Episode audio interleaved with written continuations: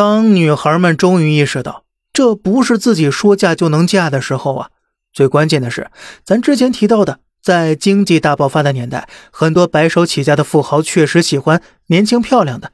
但是呢，现在这帮人呢，未必这么想了。如今，一个富豪想要维护自己的家族长盛不衰，那必须拥有强大的背景和人脉。所以呢，现在这些富二代、富三代娶老婆，要么娶家世显赫的富家女，要么娶万里挑一的女强人。哎，长得好不好看呢？现在反而没那么重要了，重要的是你到底有没有实力。我告诉您呢，那些富二代要敢带个普通女孩回家演什么偶像剧，那爹妈能把他们打到生活不能自理，您信不信？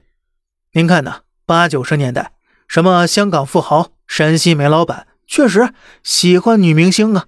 您看这些年呢，香港富豪霍家娶的那是郭晶晶，安踏老总儿子娶的是七匹狼老总女儿王思聪，聪哥酷爱女网红这么多年了，您见他把哪个女网红娶回家了呢？现在呀，日本大财阀之间更是相互联姻，绝不可能娶个平民家的女孩啊！哎，说到最后呢，有件特别独特的小事儿，您看呢？在日本经济泡沫时代，那些以成功人士自居的精英女性们高呼不婚不育、独立自主，因此成了普通女孩的偶像了。但是，这泡沫破裂之后呢？这些有钱有势的精英女性们，她确实不婚不育，也过得很好。